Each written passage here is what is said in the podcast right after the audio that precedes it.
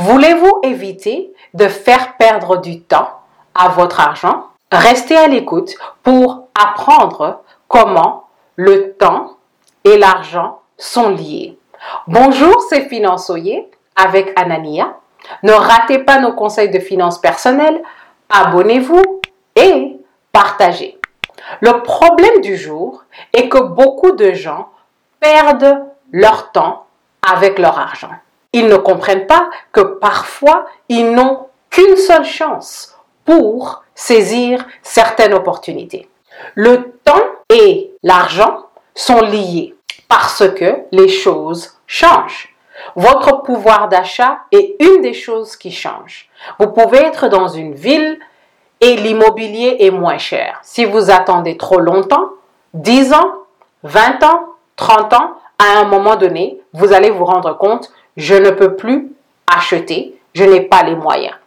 Tous ceux qui ont acheté avant vous, quand les prix étaient bas, étaient sages. La deuxième chose qui change, c'est les conditions économiques.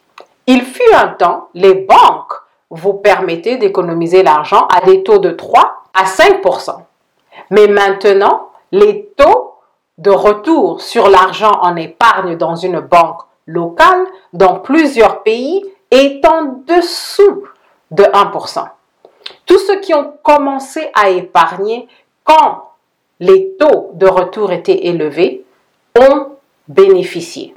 La dernière chose qui change, ce sont les saisons de la vie. Quand vous êtes plus jeune, vous avez moins de responsabilités. Ce n'est pas le temps de jeter l'argent par la fenêtre.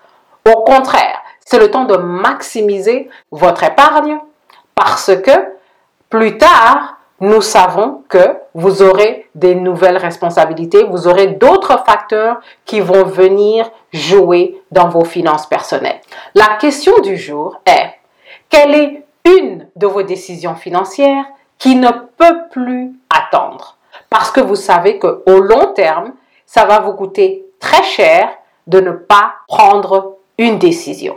Quand on passe à l'action, parfois il faut commencer à des petits niveaux. Si vous devez investir, vous pouvez commencer avec un petit montant et ajuster plus tard.